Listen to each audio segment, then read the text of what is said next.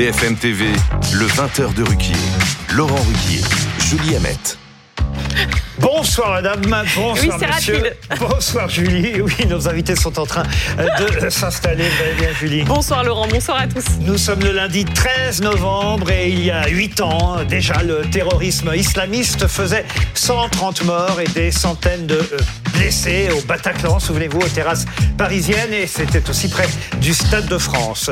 Cette date demeure gravée dans nos mémoires, dans lesquelles résonne l'écho de chaque victime. Jamais nous n'oublierons, toujours nous lutterons pour nos idéaux unis, c'est ce qu'a tweeté le président de la République cet après-midi. Huit ans plus tard, c'est plus de 180 000 personnes qui se mobilisaient hier en France pour marcher contre l'antisémitisme. Le président de la République, on le sait, n'y était pas, mais il soutenait la manifestation. Euh, nous en reparlerons euh, tout à l'heure. Nous évoquerons évidemment cette absence parfois euh, regrettée. Jean-Luc Mélenchon, lui, n'y était pas non plus, mais lui a sévèrement fustigé ce rassemblement en tweetant, je cite son tweet, toute la droite et l'extrême droite, pourtant unis, ont échoué à reproduire les mobilisations générales du passé. Le rejet de l'antisémitisme est plus large en France. Ils l'ont rabougri et rendu ambigu. Le peuple français restera uni malgré ses dirigeants. On commentera évidemment euh, ce tweet toujours provocateur signé Jean-Luc Mélenchon. Ce sera après le trombinoscope.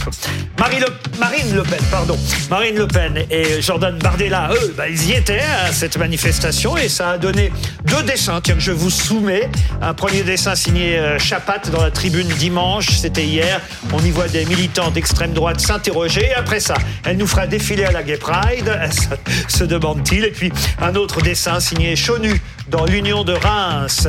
On reconnaît Jean-Marie Le Pen qui joue aux échecs avec Jean-Luc Mélenchon. Ça vous fait rire, hein, Elie Chouraki Et oui, il est pas mal ce dessin de Chonu Mélenchon qui joue avec euh, Jean-Marie Le Pen. Et Le Pen lui dit C'est gentil de me tenir compagnie. Voilà.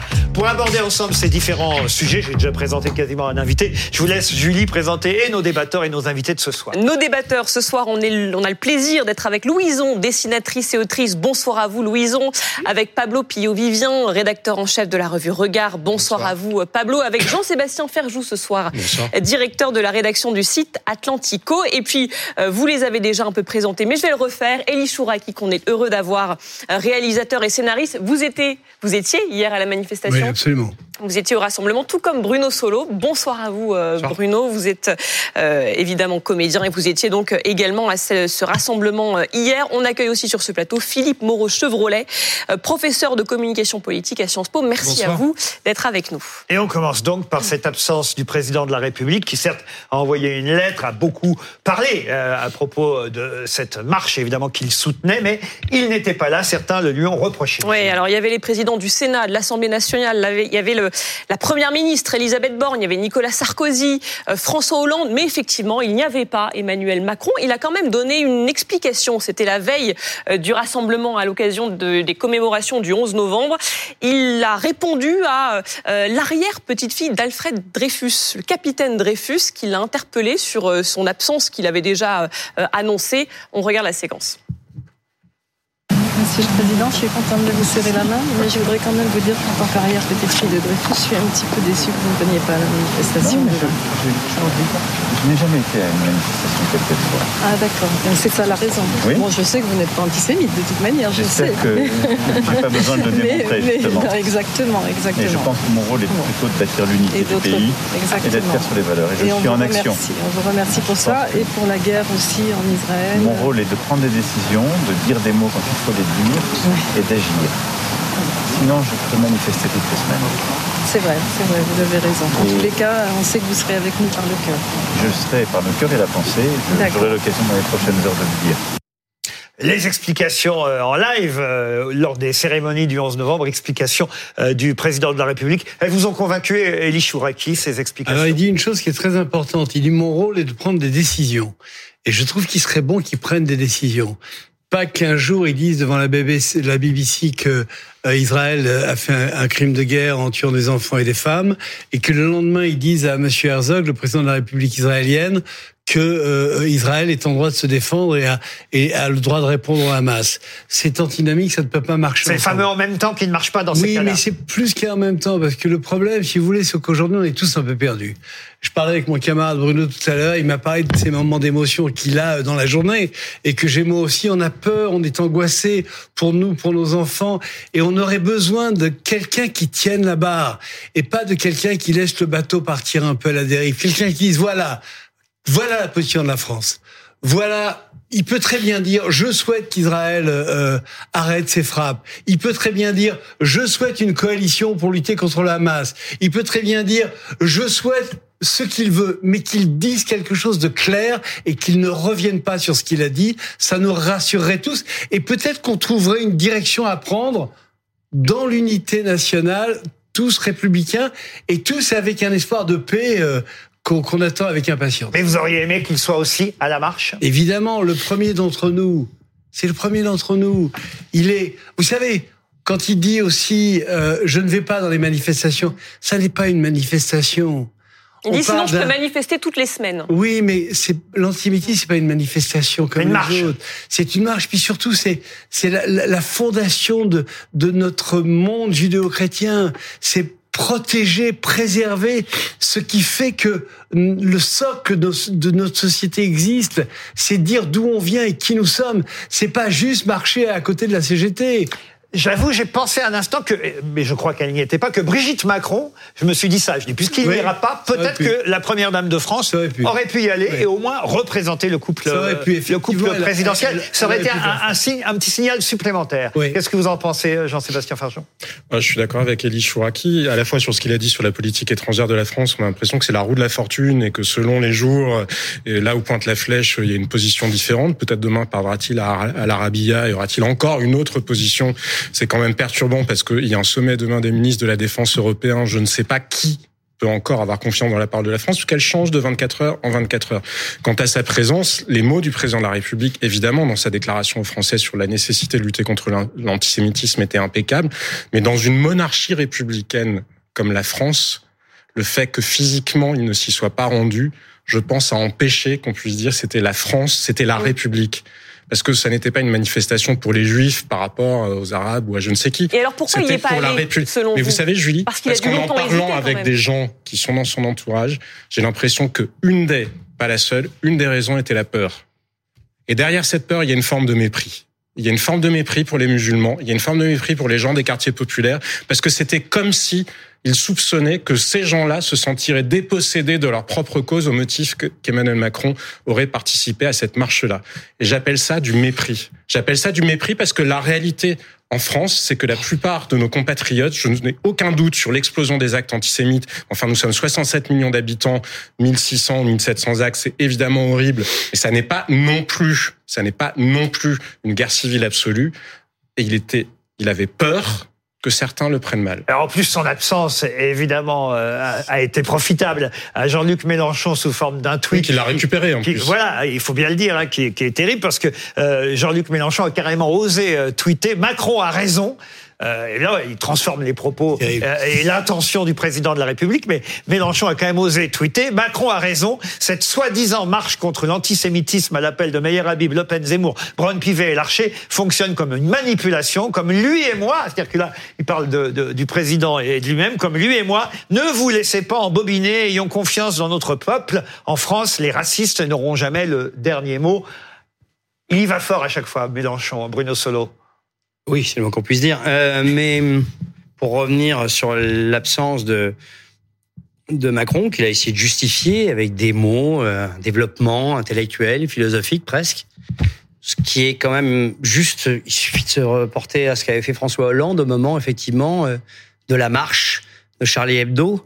Il était là, lui. Il était là parce que c'était une marche hautement plus symbolique qu'une simple manifestation, comme il le dit. C'est pas le bon mot, c'est pas une manifestation hier. C'était une marche de citoyens euh, civilisés, humains, rassemblés, graves et en même temps très apaisante Moi, j'étais à la manif comme tant d'autres, et je sentais effectivement qu'il y avait une gravité et en même temps le sentiment de plaisir de se retrouver ensemble, le sentiment d'appartenir à la même communauté, la communauté des hommes. Et de ce point de vue-là, au-dessus, au-dessus même de son rôle de président, il avait le devoir d'être là, comme Hollande. Comme François Mitterrand en 90. Comme François Mitterrand, effectivement, en 1990, comme Hollande, en tant que président, en tant que premier des Français, oui, c'est vrai que c'était choquant. Maintenant, parlons plutôt de ceux qui y étaient que de ceux qui n'y étaient pas, et même ceux qui y étaient pour de très mauvaises raisons, ou par cynisme pur, ou par électoralisme, mais il n'y était pas. Voilà, maintenant, avançons, quoi, puisque c'est ce qu'on a fait hier. Ce que vous voulez dire, c'est que parfois, parmi ceux qui n'y étaient pas, il y avait euh, effectivement des, des, des gens qui étaient peut-être plus proches de la vraie cause de cette marche que ceux qui y étaient. Oui. Oui, vous pensez ça? Oui. Pablo Pio Vivien. Oui, moi d'abord, je suis toujours un peu euh, gêné quand on fait la liste des présents, la liste des absences, un peu comme les gens qui traquent sur Twitter. Est-ce que euh, il y a eu euh, telle réaction ou pas telle réaction? Et donc du coup, le silence, c'est un peu l'inverse de la charge de la preuve. Le silence vaudrait approbation en fait à ce que l'on ne dit pas. Enfin, ce qui est quand même très très. C'est vrai, mais enfin là, on parle du président de la République. On parle du président va, République. on va pas pointer du doigt une personnalité qui n'y est pas allée ou une autre. Chacun a ses raisons, parfois son agenda. Il y a plein de raisons qui font qu'on peut ne pas être présent. Mais un président de la République, c'est différent. euh, Et Pablo. justement, on en a beaucoup parlé euh, la semaine dernière. Euh, Vous n'êtes pas sans savoir que cette marche a suscité une polémique. On peut euh, la regretter, on peut euh, la juger euh, sévèrement, euh, trouver qu'elle était légitime ou totalement illégitime. Sur la présence du énorme- Rassemblement national. Exactement, sur la présence du Rassemblement euh, national et même, j'irai même plus loin, euh, Elie Chouraki en a un peu parlé, sur la, la, la, la- le, le, le fait que ça soit une reproduction, en fait, ce soit un soutien à Israël, à la politique d'Israël de bombarder, euh, de bombarder euh, Gaza. Euh, Cette polémique, euh, euh, ces deux polémiques d'ailleurs sur la présence du Rassemblement national et le fait de bombarder Israël, le président de la République, bien sûr, n'y est pas totalement imperméable. Et il sait, il il a, il l'a entendu, il a entendu sur les Mais plateaux de pardon, BFM. euh, franchement, qui pouvait justement, penser il hier pouvait préciser l'intention qui était celle de la marche. Mais, c'est, mais elle Mais était oui. compliquée justement, Non, elle n'était pas précisée. Mais bien sûr que si. Mais bien sûr que Justement, si, il aurait été-. Non, Pardon, il- chez les gens qui y étaient hier soir, j'en faisais partie, je vous assure que l'intention Mais n'était bien pas sûr. compliquée. Non, C'était bien sûr de chez dire, vous. nous sommes Mais tous bien sûr français chez vous. et il est insoutenable que des gens aujourd'hui en France ne trouvent pas leur place en France au motif de leur confession. Et ça vaut pour les juifs comme Mais ça bien vaut sûr. évidemment Et- et pour n'importe J'ajouterais même que le président de la République aurait été là, que ça aurait peut-être même encore plus clarifié Mais euh, bien justement sûr, le bien propos sûr. de la marche. Ou pas. Non mais là, en fait, Mais si, mais oui, parce que moi j'ai appelé à marcher. Ça aurait hein. aussi Enfin, je- clarifié la communication de l'Élysée qui aurait pu dire c'est vrai, j'ai dit qu'il fallait arrêter euh, les bombes à Gaza, mais j'ai aussi été aux côtés des Juifs de France dans l'épreuve qu'ils traversent. Le 7 octobre, il y a un excellent argument pour lequel il devait être là, c'est que le 7 octobre, on a perdu 40 de nos compatriotes qui sont morts, ils ont été massacrés parce qu'ils sont juifs, dans une frénésie totale. En soi, ça justifie qu'on ne polémique pas, surtout pour des raisons électorales. Et ça justifie aussi que le président soit là. Moi, je suis sidéré qu'on ne dise pas plus souvent cette évidence. 40 de nos compatriotes. Mais dans pourtant, un attentat terroriste. il l'a compris pourtant la gravité de la situation face à l'antisémitisme. Il Il, se montre là. extrêmement ferme. D'ailleurs, on rappelle Oui, les chiffres ferme dans les mots. 1247 Là, on lui incidents antisémites, Et puisque vous- 539 interpellations. Et Emmanuel Macron là-dessus, euh, il, il- voilà, il est extrêmement ferme. Avec Mais heureusement qu'il est ferme. On lui demandait d'être à la hauteur d'un moment historique. Ce qui est pas compréhensible, c'est qu'on hésite. Et ce qui est inquiète, ce qui inquiète tout le monde, c'est qu'on a l'air d'hésiter collectivement sur ce qu'on va faire. Voyez Mais Dans un moment êtes- où il faudra Pardon, je vous interromps, puisque vous êtes professeur de communication euh, politique, euh, mais euh, essayez de nous expliquer ce qui s'est passé dans la tête du président de la République Mais- pour dire non, ben, je crois que c'est mieux que je n'y aille pas. Parce que c'est ça, au fond. Il s'est dit, c'est mieux que je n'y aille pas. Parce que je pense qu'il n'a pas de position claire sur cette histoire depuis le début. Effectivement, il multiplie des positions qui sont contraires. Il dit un jour, je suis intégralement du côté d'Israël jusqu'au bout. Le lendemain, il dit, il faudrait quand même arrêter les bombardements. Israël n'a pas de légitimité à bombarder, c'est ce qu'il a dit. Et le surlendemain, il va dire encore autre chose. Oui, mais aucune de, pardon, hein, aucune ces après- deux positions n'est incompatible avec le fait de lutter contre l'antisémitisme chez nous, en plus en France. Pardon, Alors, hein. Oui, Oui, non, mais je suis d'accord. En ce mais en soi, oui, mais il n'a pas de position claire. Je pense qu'il n'a pas de position claire. Ensuite, c'est vrai. Mais ça, c'est une chose. Mais C'est pardon, vrai hein, que- je redis ce que je viens de dire. Vous vous posez la question et le fait que vous vous posiez la question euh, montre quel- que le problème est grave. Parce que justement, si vous vous posez la question, tout le monde se la pose. Il n'y a aucune raison que ceux qui vous écoutent, ceux qui écoutent les, les, les politiques et, et les communicants français ne se posent pas la question. Pourquoi le président de la République française n'a pas marché contre l'antisémitisme. Que J'essaie de trouver une raison et Mais je voudrais que vous m'en donniez une autre. Laurent- que- Laurent que celle qu'il n'a pas non plus une position claire, non pas sur l'antisémitisme. Alors là, Oui, je bien pense que Non, sur l'antisémitisme, une est position claire. Mais il veut- insoupçonnable En fait, depuis de le début, ce soit en la excuse-moi, matière. mais, depuis le début, il dit qu'il ne veut pas importer le conflit en France. Donc, mais je il n'a pense pas que de c'est vision ça, effectivement. Il n'arrive pas à disjoindre les deux, ce que vous faisiez à juste titre. À croire que les Français juifs ne sont pas concernés. Mais ce que je voulais vous dire, c'est surtout qu'il n'a pas de vision claire non plus de la société française elle-même. C'est-à-dire qu'Emmanuel Macron, un jour il est multiculturaliste, le lendemain il fait une loi contre le séparatisme, un jour il dit il n'y a pas de culture française, qu'il avait quand même dit en 2017. Et c'est ça aussi, c'est-à-dire qu'il ne sait pas exactement quel est le regard qu'il porte. Donc il a peur dans un certain nombre de cas, ou peut-être comme hier, de dire ah oui mais c'est une communauté par rapport à une autre. Alors je ne veux, il il louvoie en permanence entre l'universalisme et une vision plus multiculturaliste. Et je pense que ça trouble aussi la manière dont il Il, parle de il ces a eu peur de se mettre à dos les défenseurs de la cause palestinienne, selon vous? Je pense En allant qu'il- à cette Je manifestation pense qu'il y a de ça. Je pense que, je ne sais pas si vous vous souvenez malheureusement de ce drame, cette femme sur laquelle la police a tiré dans le métro parce que elle euh, prétendait être terroriste. Il y a une dizaine de jours. Ça a beaucoup choqué, beaucoup inquiété un certain nombre de responsables dans le pays parce qu'ils ont eu peur que ce soit un nouveau Naël. Et quand je vous disais que pour partie ils méprisent les musulmans, parce que je pense que beaucoup de musulmans dans ce pays ils peuvent être antisémites comme il existe de l'antisémitisme ailleurs dans le pays. Mais il y a quand même une différence entre avoir une idée de votre voisin juif et se jeter sur lui avec un couteau. Il y a une grande différence. Je pense que les musulmans français, pour l'essentiel, et même s'ils soutiennent la cause palestinienne, quand ils voient les images du 7 octobre, quand ils ont vu ce qui s'était passé, ce sont juste des hommes et des femmes comme les autres. Ils voient juste des enfants qui ont été assassinés. Ils voient juste des gens qui ont été massacrés dans des conditions absolument inhumaines. Que faut-il, mais quelle, vision faut-il avoir de nos propres compatriotes pour imaginer qu'ils puissent en aller autrement? Et je ne suis pas naïf. Je ne suis pas naïf. Je sais aussi, par ailleurs, qu'il y a des gens qui voudraient importer ce conflit-là en France, qu'il y a des gens qui se livrent aux fameux actes antisémites. Mais comme je vous disais, 1500, 1600 actes, c'est tragique, mais il y a 67 millions de Français. Arrêtons de nous tendre un miroir déformant.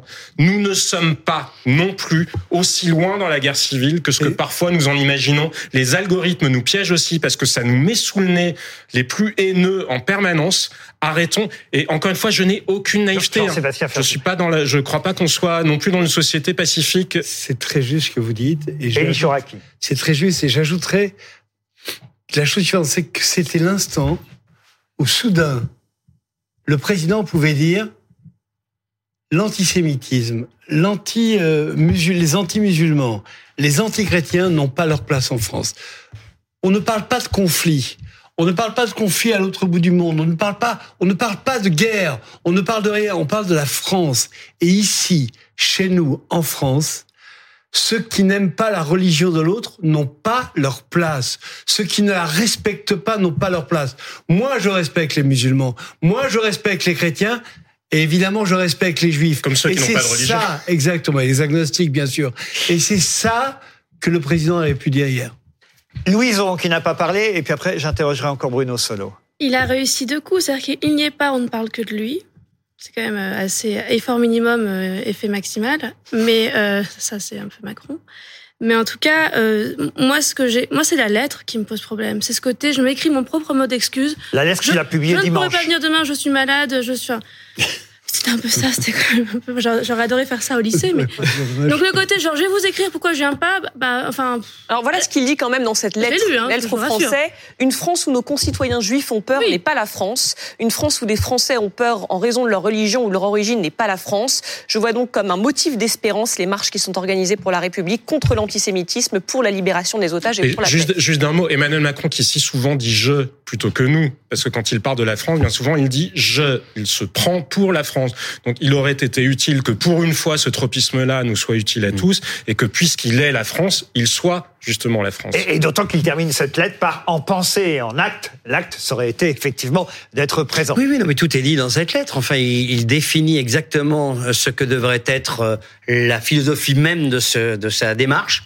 Et puis au moment de, de nous rejoindre, de rejoindre son peuple qu'il a élu euh, au suffrage universel, il n'est pas là. Donc il y a une sorte de dichotomie, ou, ou alors je ne sais pas, il complexifie trop sa pensée, et au moment d'aller vers le plus simple, être là, être présent, au même titre que, encore je le redis, que Mitterrand, ou que euh, François Hollande au moment des attentats, de- après les attentats de, euh, voilà, de Charlie, euh, il n'est pas là. Donc il y a quelque chose qui est qui est de l'ordre peut-être un peu d'une certaine bipolarité, je ne sais pas, euh, politique en tout cas, et qui est quand même assez étonnante. Vous comprenez aussi qu'il n'y est pas allé, peut-être parce que le Rassemblement national y Mais était? bien évidemment, puisque c'est aussi une des lectures, hélas, hein, je dis vraiment hélas, de ce qui s'est passé hier. C'est euh, la normalisation ou l'achèvement, le parachèvement, comme vous voulez, de la banalisation euh, de euh, du Rassemblement national et de l'extrême droite, qui a réussi à euh, faire euh, sa photo de famille euh, sans sans cri, sans. J'ai vu que vous aviez retweeté un article du Spiegel, Pablo Pio, Vivia, euh, article qui disait le jour où Marine Le Pen est devenue éligible pour les Juifs. Exactement, ce qui est absolument terrible. Moi, j'espère en fait qu'il y a toujours un espace pour combattre euh, Marine Le Pen et que euh, son arrivée au pouvoir en 2027 n'est pas inéluctable. Je, je, je Mais continuerai de Pablo, me battre. en méprisant les Français. Vous Mais- croyez non, mais- vraiment que si je vois Emmanuel Macron à côté de Marine Le Pen, je vais penser que c'est une maladie contagieuse et qu'il a attrapé la Le Penite Non, mais- non, Je mais sais très bien qu'il n'est pas Le Peniste. mais J'ai pas besoin qu'il me prenne pour un imbécile et qu'il mais me le surligne au stabilo. On a vu, on a vu cette semaine euh, combien, à la fois les membres du gouvernement, à commencer par Olivier Véran, euh, le CRIF, le Conseil représentatif euh, des institutions juives de France, a, a- s'est posé la question de cette présence euh, du, du Rassemblement national. euh, La dans question il est légitime de se la poser, mais après qu'on se, le- qu'on se soit posé la question, pour autant ils sont venus. Non, mais Mais en il 2000 pose, il pose une question, on il se arrive pose à la une question. conclusion différente. Oui, En mais cette- 2018, cette réponse n'est pas en adéquation avec ce qui s'est En passé. 2018, Philippe en Moreau 2018, Chevrolet. en 2018 pour Mireille, euh. Knoll, qui avait été assassiné, qui était un, un attentat déjà euh, antisémite, si on veut. Euh, Il y a eu à la fois le RN et LFI qui ont manifesté côte à côte. Et non seulement LFI a manifesté aux côtés du RN, mais ils se sont imposés dans la manifestation contre le souhait du CRIF. Donc il y a une période où on pouvait manifester contre l'antisémitisme de manière républicaine avec l'ensemble des partis et où l'unité était plus importante que les partis. Là, on a décidé de faire de la querelle politicienne sur cet événement. C'est ça qui est grave. C'est qu'au lieu de considérer l'antisémitisme et de lutter contre, on va essayer de découper en morceaux parce qu'il y a 2027, il y a les européennes. Donc chacun fait ses calculs et la stratégie de Mélenchon, c'est d'avoir un bloc de gens en colère, en colère contre Israël, en colère contre les Ça, on vaccins, parlera de Jean-Luc en colère- Mélenchon. Sur les valeurs et de bricoler une majorité avec. on Et on a fait ça. les frais de ça ce Et week-end. pire, lui, il a essayé de confessionnaliser. Parce que c'est Oui, ça il a la faute faire- de Jean-Luc Mélenchon. en fait. C'est déjà assez minable de la part d'un certain nombre de responsables politiques d'avoir voulu faire des cordons sanitaires, alors comme si Marine Tondelier allait mettre Marie, euh, Médine à côté d'elle pour se séparer de Marine Le Pen, peut-être. Enfin bref, ça c'est La pathétique. gauche qui a fait un Mais cordon républicain pour ne confessionnaliser, pas à confessionnaliser cette cause-là, parce que c'est un peu en creux ce que fait Jean-Luc Mélenchon, et à mon sens en méprisant profondément les Français musulmans, parce qu'il les essentialise en disant puisque vous êtes musulman, ou puisque vous êtes de culture arabo-musulmane, ou puisque vous êtes dans un quartier populaire, c'est quand même probablement que vous n'aimez pas les juifs, vous vous rendez compte quand même du raisonnement, et donc que vous voterez pour moi. Non, mais ça, je suis Cette désolé, faute-là, Jean- elle non, est tragique. Jean-Sébastien, ça, c'est le raisonnement que vous projetez sur Jean-Luc Mélenchon. Ben, Je- c'est je- celui qui le tient. Alors, on a dit Non, qu'on parlerait de Jean-Luc. Mélenchon On en tout à l'heure dans la deuxième partie. Là, Restons sur, restons l'absence du président de la République. C'est pas juste de l'électoralisme, alors qu'est-ce que c'est de Bah, sa part Parlez-en à Olivier Véran et au CRIF. Bah, c'est Soit David Guiraud, c'est- David Guiraud, c'est quoi Non, non, mais Ce sera le débat tout à l'heure. Vous précédez. Euh, Alors, vous, allez, plus vite que sur Oui. Marine Le Pen, qu'un parti qui est parti de si bas, d'un homme qui était antisémite, un salopard, Créé par René Une Bousquier, hein, le Front National. euh, une, vraiment une saloperie, qui a réussi Bousquet. en un demi-siècle, Euh, Pierre en un demi-siècle, à arriver jusqu'à, on peut, on peut penser que la femme est l'avenir de l'homme, à arriver à, par l'intermédiaire de, de Marine Le Pen, à défiler contre l'antisémitisme. Alors permettez-moi de dire que moi, je trouve que c'est une chance pour la France. Je ne, voterai, je ne sais pas si je voterai et je ne sais pas qui votera pour Marine Le Pen, je ne sais pas qui votera pour qui, mais la c'est vraiment un moment important. Il faut le considérer comme celui-là. Qu'il y ait des scories encore et qu'on doive combattre certaines choses du Front National, peut-être, mais c'est quand même une chance. La deuxième chance, pour rejoindre mon camarade à ma droite, c'est que je suis ravi que Jean-Marie Le Pen, euh, que euh, j'allais dire Jean-Marie Le Pen, vous voyez, que Monsieur Mélenchon soit pas venu, mais apparemment on en parlera plus tard. Oui, on vous savez- parlera de Jean-Luc Vous Mélenchon savez, tout à l'heure. surtout, surtout, je crois. Le lapsus, le lapsus, excusez-moi, Le lapsus, c'est parfait. j'ai terrible. Quand Je vais vous parler, C'est aussi à cause du dessin que j'ai montré en début d'émission. On voit les deux Il est s'occuper là, le le- dimanche. le- oui. Mais je le crois, je crois problème. qu'il faudrait tous qu'on se souvienne, je vais vous parler de quelque chose qui va vous surprendre, Downton Abbey. Vous savez, la série britannique sur une famille aristocratique. Ben, il y a un moment, la vieille comtesse, elle dit à sa petite fille, la petite fille est ja- jalouse parce que c'est la Benjamine, elle va pas hériter, c'est sa grande sœur qui va hériter. Elle dit quand même, c'est moche, j'ai des sentiments de jalousie, etc. Et la grand-mère lui dit, on s'en fiche des mauvais sentiments, ce qui compte, ce sont les mauvaises actions. Aussi longtemps que tu ne construis pas de mauvaises actions sur tes mauvais sentiments, ça n'a pas d'importance. Ben, j'ai envie de vous dire, allez sonder les cœurs des uns et des autres, savoir si Marine Tondelier, à quoi pensait-elle vraiment en, invitant Médine, à quoi pense Marine Le Pen en conservant dans son entourage des personnalités qui sont antisémites comme Axel Lousteau, Chatillon et d'autres? Je m'en fiche, ce qui compte, ce sont les conséquences. Qui agit au nom de l'antisémitisme? Et c'est ça la seule question que C'est nous la phrase devrions de Xavier poser. Bertrand. Hein. Xavier Bertrand a dit ce qui compte, c'est contre quoi on marche, pas avec C'est qui. peut-être une référence plus classique que la vieille comtesse qui n'a jamais Mais existé. Oui, oui, parce que c'est ce qu'il a déclaré ce week-end et c'était Bien plutôt sûr. juste. Ce qui compte, c'est contre quoi on marche et pas forcément avec qui. Bruno Solo. qu'on la voyait pas. Elle était au fin fond du, du euh, de la marche, euh, tout à fait derrière. Et moi, j'ai quand même pas eu le sentiment, lorsque nous défilions et lorsqu'on marchait ensemble, qu'on était sous le poids ou euh, sous l'influence euh, de l'extrême droite qui était euh, tout plus, au fond du cortège. Même si- même Il y a si quand même un seul derrière- moment- Il n'y a pas un seul moment où je me suis dit, mince, je partage cette marche avec ces gens-là. J'ai envie de dire que ceux qui fondamentalement y étaient pour la, la vérité, c'est-à-dire les valeurs fondamentales qui font un être humain, ils y étaient pour Mais cela. vous qui quoi. y Et étiez peu Est-ce que, les, m'importe, est-ce que les représentants de gauche se sont fait huer vraiment, comme on l'a dit euh, Quelle gauche? Ça dépend. Hein. Ah il y ben, avait, il y avait les soci- essentiellement les socialistes parlent à Paris. Parce que certains, il faut le dire quand même, certains de, Fran- de la France insoumise ont manifesté, mais à Strasbourg. Strasbourg, ouais. Mais euh, à Paris, il y avait quand même des représentants. Il n'y a pas que la France insoumise, il y avait quelques représentants de J'ai la gauche. entendu de. Euh, euh, Mais certains- oui, Certains j'ai- ont dit que oui, ils s'étaient fait huer j'ai quand ils sont moi, arrivés. Moi, je vais vous dire, j'ai trouvé, j'ai été bouleversé par cette manifestation. Je veux dire, je marchais. Il n'y a eu aucun excès. d'abord, il y avait que des drapeaux français. Il n'y a pas eu un cri de haine venant de, de, de nulle part. Et ensuite, je marchais et j'entendais au lointain la Marseillaise.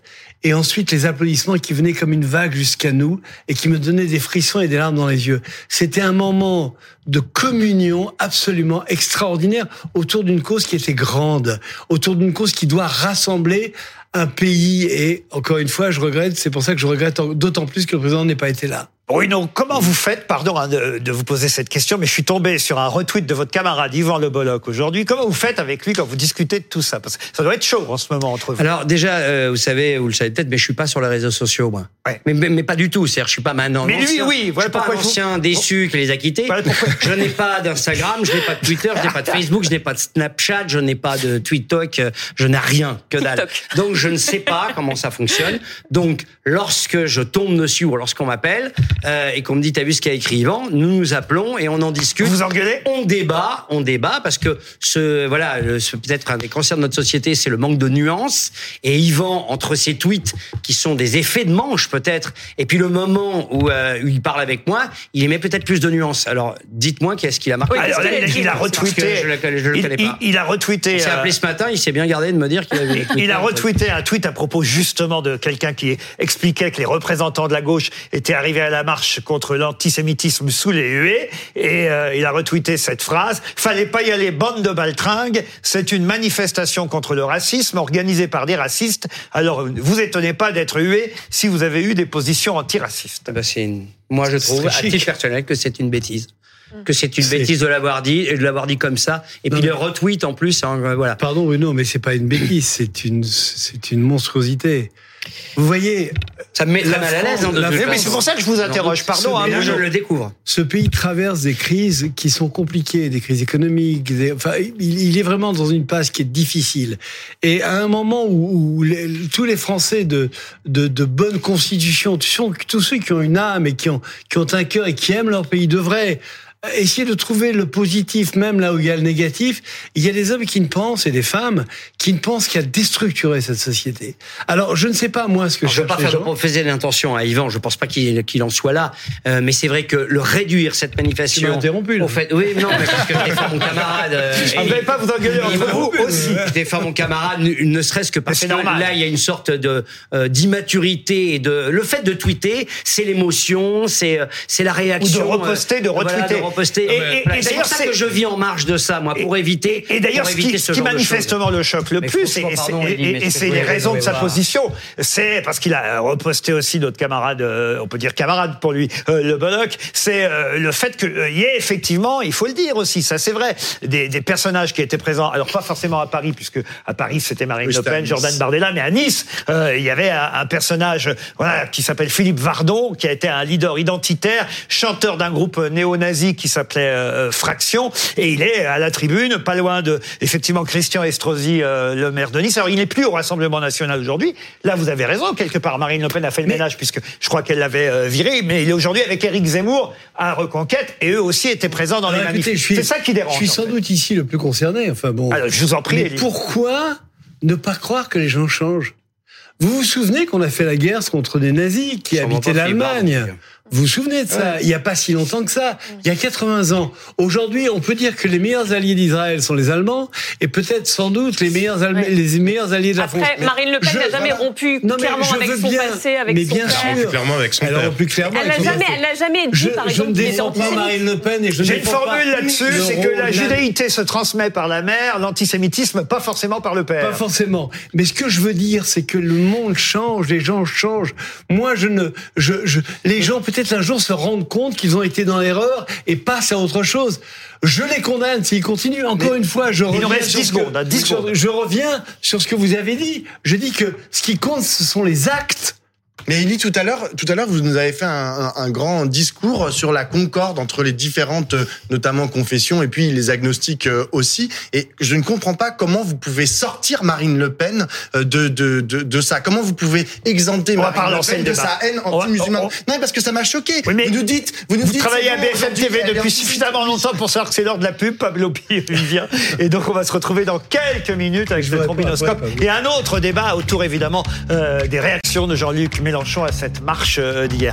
Dans moins de, de 5 minutes, nous revenons sur BFM TV. À tout de suite.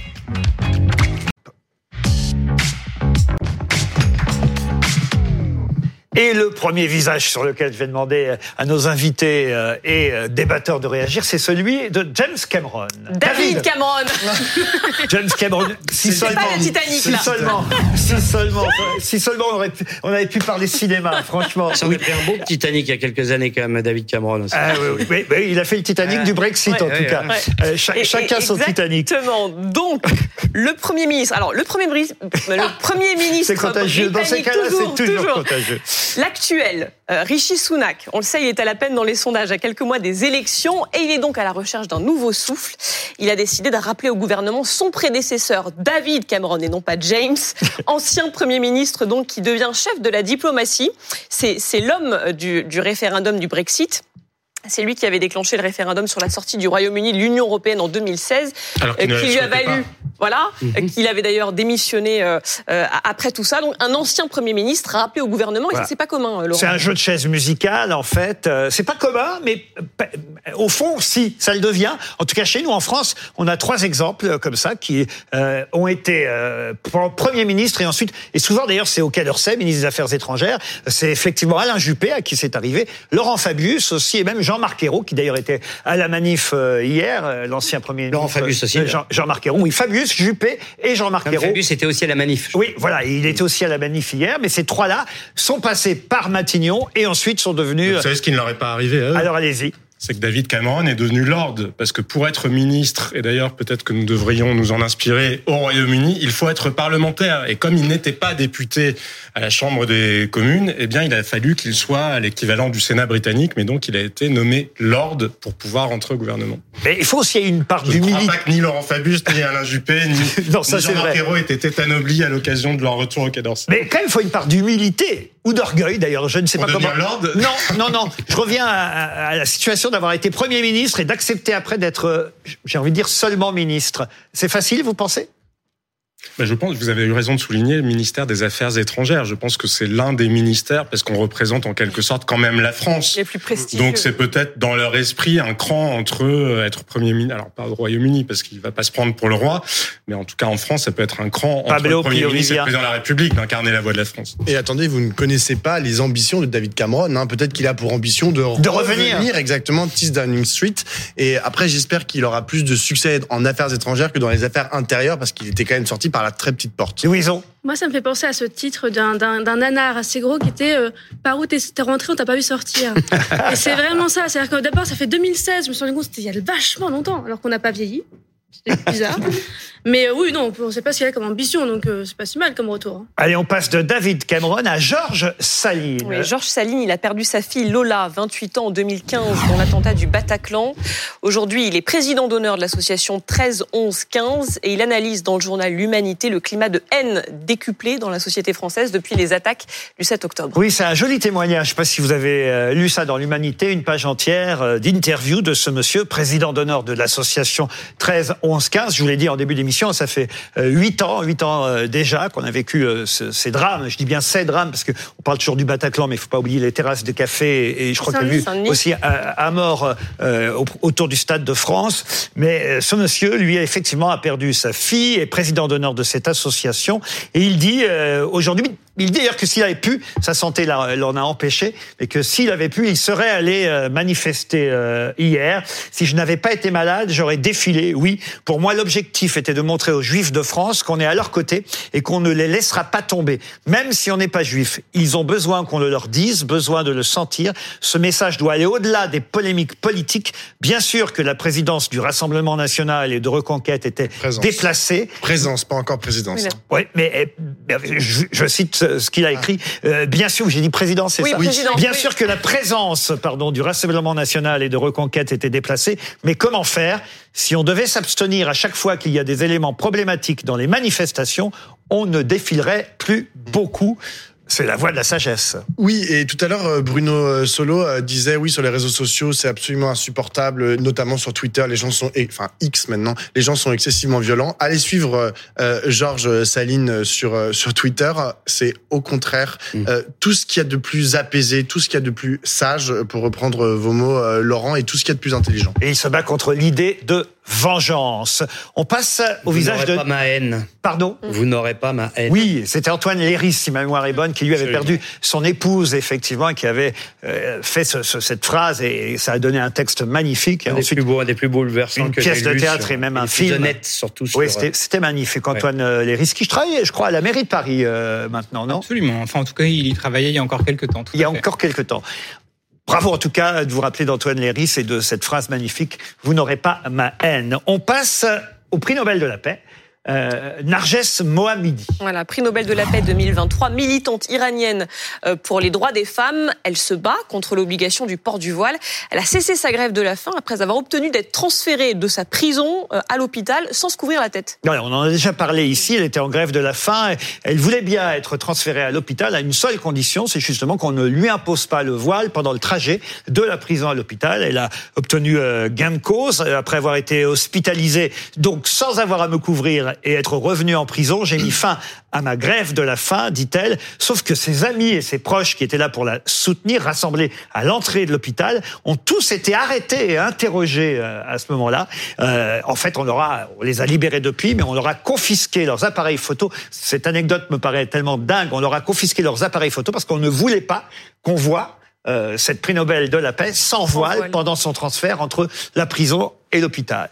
Je pense qu'il faudrait lui donner le prix Nobel tous les jours, d'abord. Et euh, j'en profite pour est courageuse, conseiller, très courageuse. à propos de femmes courageuses, cette lecture, avant, pendant, après Noël, ce que vous voulez, collectif euh, de bédéastes, comme on dit, de Marjane Satrapi, qui est iranienne, comme vous savez, et c'est euh, voilà, c'est bouleversant, c'est à offrir, à souffrir. Je peux pas l'ouvrir, c'est le- mien. Mais promis, je vous l'offrirai. Vous vouliez ajouter quelque bien, chose oui, Jean-. Jean-Sébastien Ferge, je voulais ajouter Non, mais moi, je quelque voulais chose. saluer le courage des Iraniennes et des Iraniens qui sont un peuple vraiment très courageux parce que la République islamique d'Iran est sanguinaire et que c'est un peuple qui sait s'y opposer. Vous savez, en ce moment, il y a des endroits où ils ont mis des drapeaux israéliens par terre. Les, les Iraniens contournent. On a vu dans un certain nombre de circonstances, on a essayé de leur imposer des causes. Ils ont refusé. Elles se battent contre le voile. Un certain nombre d'hommes iraniens les aident aussi. Et je crois que ce peuple-là, le courage, la dignité de ce peuple-là qui est confronté à une dictature absolument sanguinaire depuis euh, 45 ans maintenant, doit vraiment être reconnu. Et ça met en perspective le manque de courage de certains de ne pas avoir été là hier, quand on voit effectivement les menaces qui pèsent sur leur intégrité physique, sur leur vie, dans des pays où effectivement la moindre manifestation d'opposition est réprimée dans le sang. Donc euh, c'est un exemple effectivement. C'est une remarque fort juste, vous avez, vous avez raison euh, Bruno Solo. Alors on passe à un visage absolument euh, un peu un peu différent, absolument. C'est un autre sujet. Voilà un autre sujet un peu plus culturel, on va dire. C'est Madonna qui était Eh à oui. Paris euh, hier soir. Il est pour quelques soirs à l'Accor Arena. Euh, ce qui m'a amusé, c'est un tweet de Léna Luto, qui est journaliste au Figaro. Il était 22h08 euh, hier soir et elle tweetait la si sympathique, la si sympathique Madonna daigne monter sur scène pour son premier concert à l'Accor Arena avec juste plus de 68 minutes de retard. Pour rappel, le dernier métro arrive à son terminus vers 1h15 et le prix des billets était délirant pour aller applaudir euh, Madonna. On voit des images. Euh, je crois que finalement, tout le monde a eu son dernier métro parce que ça s'est terminé avant. Mais quand même, on a envie de demander à Olivier Nuc, justement, qui est responsable euh, du département rock'n'roll et country music au Figaro, comment c'était et est-ce que vous, ça vous a agacé que ça commence en retard, ce concert de Madonna Olivier Nuc? Bonsoir. Bonsoir. Non, ça m'a pas agacé parce que pour le coup, on a vu effectivement des techniciens s'affairer à réparer un projecteur qui était défectueux. Bon, l'installation d'une scène pareille, c'est un travail colossal. Et C'était pas de sa eu- faute, vous nous dites en fait. Non, elle l'a dit elle-même sur scène. Elle a dit pour une fois, c'est pas de ma faute, avec beaucoup d'humour et de second degré. Donc, ça a désamorcé toute euh, tentative de d'agressivité ou de ressentiment de, de la part du public, ce qui était très malin de sa Madonna, très amoureuse de la France, qui a fait ses débuts en France d'ailleurs, on l'oublie un peu.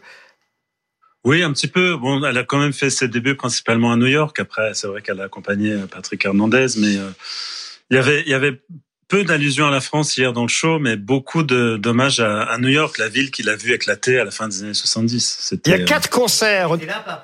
Non, Madonna. Oui, absolument, vous avez Elle raison. venue Elle est, elle est venue euh, effectivement à, à Paris à ce moment-là. Madonna fera quatre concerts. Il y en a déjà eu un hier soir. Euh, le Monde, le journal Le Monde, euh, titre euh, aujourd'hui Madonna mène de l'allant à l'ennui. Vous, qu'est-ce que vous en avez pensé en, en- en trois phrases? Moi, je pense, je suis pas du tout d'accord avec eux. Je pense que c'était un des plus beaux shows qu'elle ait donné. Alors moi, j'aurais jamais imaginé que Madonna serait capable de m'émouvoir sur scène. Et hier, elle m'a ému parce que c'est une femme qui euh, qui rend hommage à, à un nombre de ses compagnons disparus, des compagnons de route, des artistes de la scène new-yorkaise, des, des gens qui sont euh, morts du sida dans les années 80, mais aussi les grands artistes qui l'ont inspiré. Et le show était euh, très bien orchestré, très bien agencé, avec une mise en scène qui parfois euh, évoque euh, l'opéra même, des choses très très belles avec les obsessions qu'on connaît chez elle, mais une présence de la mort et quelque chose de très de très sombre et très profond dans, dans, dans ce show. Donc, je suis pas du tout d'accord avec mon confrère, ce que je lui ai fait savoir d'ailleurs dès ce matin. Très bien. Bon, vous remercie Olivier Nuc pour ce témoignage. Ah, les confrères, des fois, hein, c'est difficile. hein. On s'affronte et puis on se retrouve. On C'est- une bonne bière. C'est Sylvain Siclier, on peut le citer, votre confrère euh, du Monde. Merci en tout cas, Olivier Nuc, euh, d'avoir répondu à, à nos questions. On va euh, s'arrêter là pour le trombinoscope euh, du jour et on va passer à notre deuxième débat qui concerne Jean-Luc euh, Mélenchon. Et pour ça, on a invité Paul Vanier, député France Insoumise du Val d'Oise, et Yann Brossat, sénateur, puisque maintenant, ça y est, c'est fait, vous êtes sénateur, sénateur de Paris et porte-parole du Parti communiste français. La France Insoumise qui a donc décidé de ne pas participer à ce rassemblement pour manifester son mécontentement devant la participation du Rassemblement national. Voilà ce qu'a tweeté euh, Jean-Luc Mélenchon après ce rassemblement. Toute la droite et l'extrême droite, pourtant unies, ont échoué à reproduire les mobilisations générales du passé. Le rejet de l'antisémitisme est plus large en France. Ils l'ont rabougri et rendu ambigu. Le peuple français restera uni malgré ses dirigeants. Étrange et considéré comme un succès, une marche sans la CGT, ni Force ouvrière, ni Solidaire, ni des dizaines d'associations de défense des droits sociaux qui refusent d'y appeler. Et à part le blanchiment des extrêmes droites, qu'ont-ils réussi aujourd'hui? Est-ce que vraiment vous partagez son point de vue? Est-ce que pour vous c'était un échec? 180 000 personnes réunies à Paris selon les chiffres du ministère de l'Intérieur. En France. En France, pardonnez-moi, et 105 000 à Paris. Oui, c'est un échec. C'est un échec si on compare cette marche à d'autres dans notre histoire. Après la profanation du cimetière juif de Carpentras, il y avait eu 200 000 personnes à Paris et le président de la République d'ailleurs s'était joint euh, à cette marche. Mais la plus grande mobilisation en France depuis 30 ans. Je crois qu'il faut chercher à expliquer cet échec. Euh, je crois que beaucoup de Français n'ont pas voulu manifester contre l'antisémitisme avec des antisémites. Beaucoup de Français. Vous confirmez, pardon, le mot échec. Français, pour vous, c'est un échec. Oui, c'est un échec. important et, et parce je, que là, je, vraiment, je, le regrette. surpris Je le regrette au sens où le combat contre l'antisémitisme est un combat indispensable. Le combat contre tous les racismes est un combat indispensable. Et cette marche a en effet rabougri euh, ce combat en la captant à des fins euh, très politiciennes, en faisant une tribune au pire de l'extrême droite. Vous savez, pour les Français, on ne combat pas le racisme en brandissant un autre racisme. On ne combat pas l'antisémitisme en faisant du racisme anti-musulman un signal de ralliement, comme cela l'a été pour beaucoup de ceux qui ont manifesté euh, hier à Paris. Et on ne combat pas, on ne rallie pas, on ne fédère pas, on ne rassemble pas un peuple avec ceux qui cherchent à le diviser. On ne, on ne mobilise pas les Français avec des personnages euh, qui, euh, François Hollande, Manuel Valls, euh, ce vieux monde qui ressurgit euh, à l'occasion euh, des horreurs que le monde et notre pays traversent aujourd'hui. Et avoir fait un Donc, cordon républicain comme voilà la, la, le, le, PS, euh, Madame, nous ne qui ont, qui ont, qui ont, mar qui ont marché hier oui. avec cette banderole contre l'antisémitisme et oh, tous les fauteurs mon de Mon voisin l'expliquera, mais pour notre part, la France insoumise, je veux le dire à nos téléspectateurs, ils peuvent nous faire confiance. Nous ne participerons pas à des opérations de blanchiment de l'extrême droite, parce que le rapport du Rassemblement national à l'antisémitisme n'est pas un rapport passé. Il se conjugue au présent.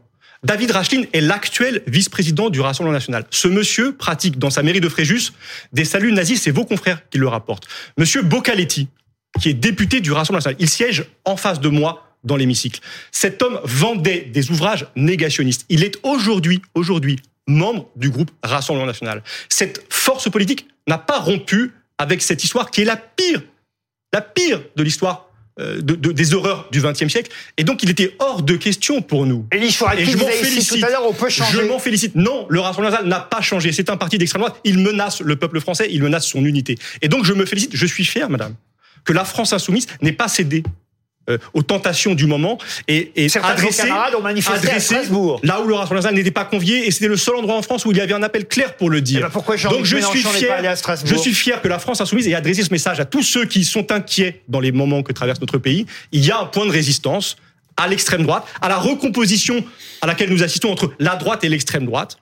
Les insoumis sont là et tous ceux qui veulent, euh, pour tous ceux pour qui compte le combat antiraciste, ont un point d'appui et nous continuerons à dénoncer tous les racismes. Le racisme contre nos compatriotes juifs, l'antisémitisme et le racisme contre nos compatriotes musulmans aussi. effectivement cette position de la France insoumise, vous qui avec euh, les communistes, les socialistes et quelques membres d'Europe ex-Europe Écologie Les Verts euh, appartenez à cette fameuse Nupes dont on sent la fin là quand même. Franchement, euh, je, on voit pas comment ça peut durer.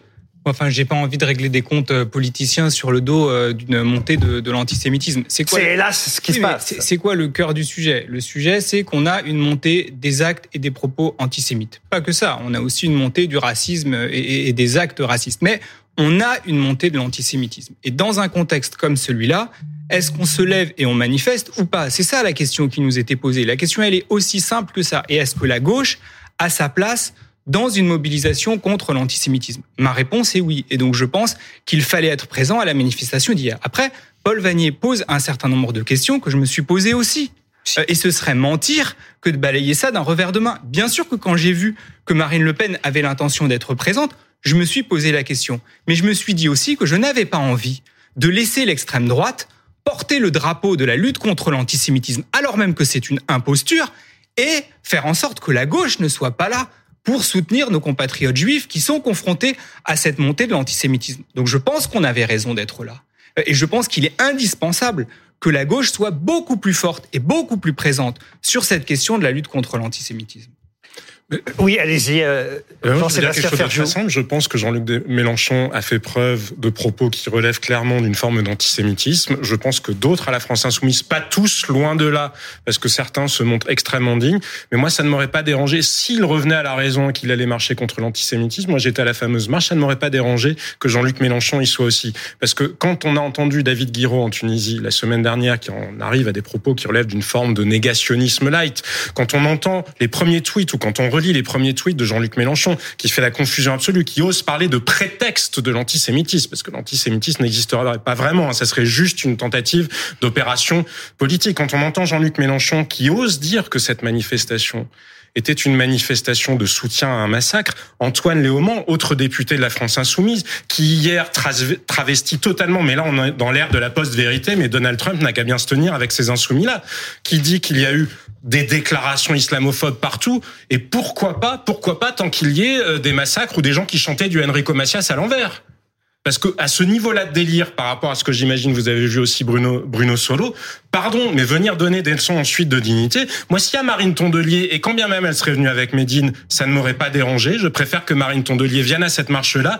plutôt qu'elle invite Médine et qu'elle fasse semblant et qu'elle tortille autour de l'antisémitisme dans les universités d'été d'Europe Écologie Les Verts. Donc, franchement, ces leçons de morale là. Je crois qu'elles n'ont pas beaucoup de valeur et que ça n'échappe à personne. Quelque part, oh, j'entends euh, ce que dit euh, Jean-Sébastien Ferjou. Au fond, est-ce que euh, l'antisémitisme, pour enfin, en tout cas la lutte contre l'antisémitisme, n'avait pas besoin de voir au premier rang Emmanuel Macron, Marine Le Pen, Jean-Luc Mélenchon, euh, les Verts, euh, le Parti socialiste C'était ça la vraie force d'une marche. Il faut la mener dans la clarté.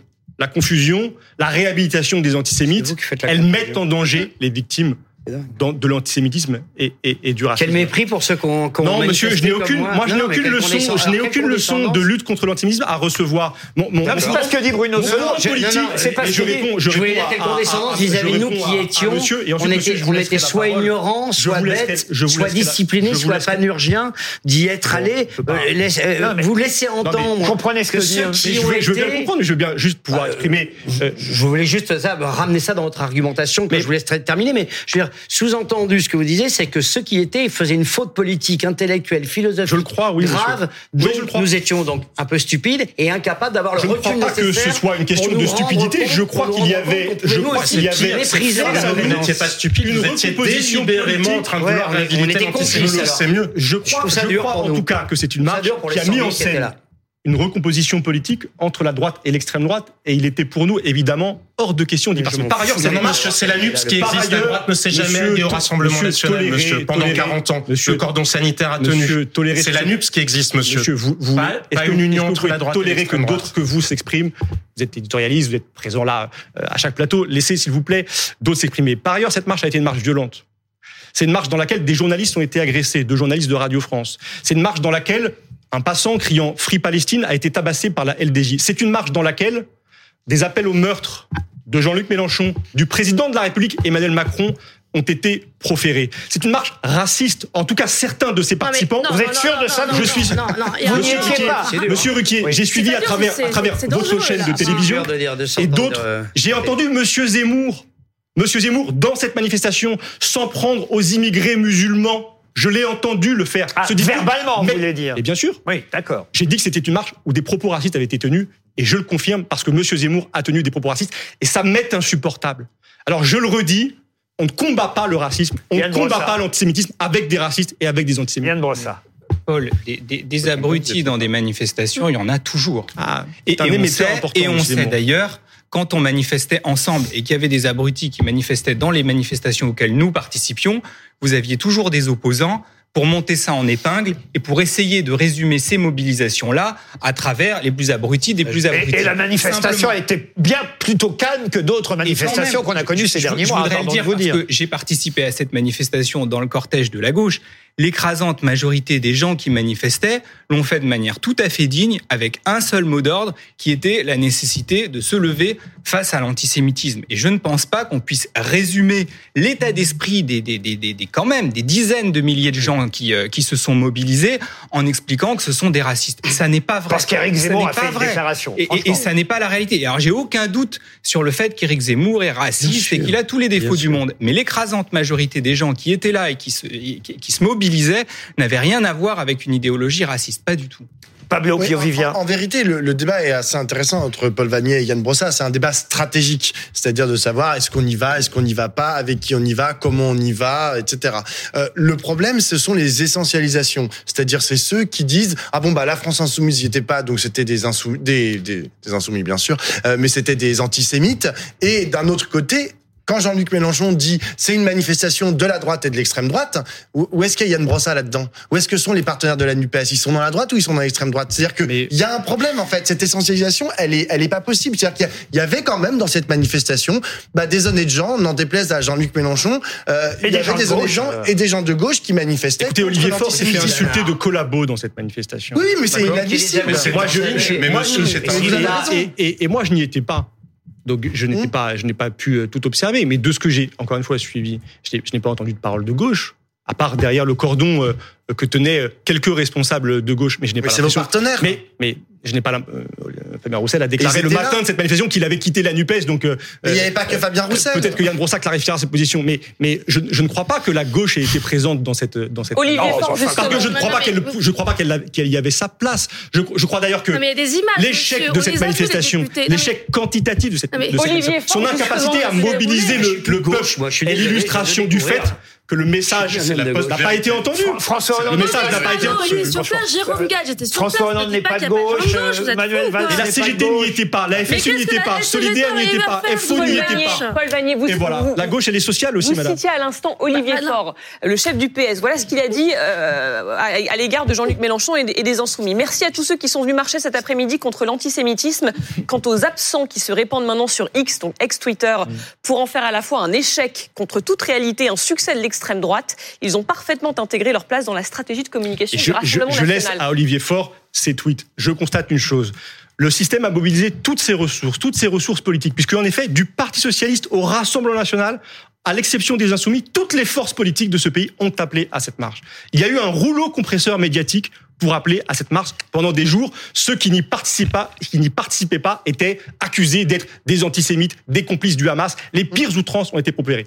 Le résultat, c'est 100 000 personnes. Le résultat, c'est cet échec. 180 Et 000 donc, en France. j'ai- j'ai- oui, 180 000 en France, 100 000 à Paris. C'est un échec. Vous pouvez le regarder de toutes les façons que vous le voulez sur votre antenne, Le sur votre plateau. Monsieur Duhamel, depuis 30 ans. Monsieur Duhamel, qui est un, quand même un éditorialiste quand même reconnu, qui suit la vie politique depuis très longtemps, disait il y a quelques jours à 100 000 ce sera un échec.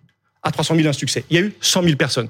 C'est un échec et il est lié, je crois, à la façon dont les choses ont été présentées, à la confusion, au fait qu'une partie de la gauche n'a pas joué son rôle, n'a pas dit nous pouvons combattre l'antisémitisme en nous rassemblant, nous, dans la clarté, ailleurs, On voit bien à un autre moment, à un autre moment, ce que vivent les Français à un autre moment. Ça me préoccupe monsieur, et c'est pour ça Oui, que moi, je ne, je ne facilite pas Ce qui vous préoccupe, le travail de, l'extrême droite, monsieur.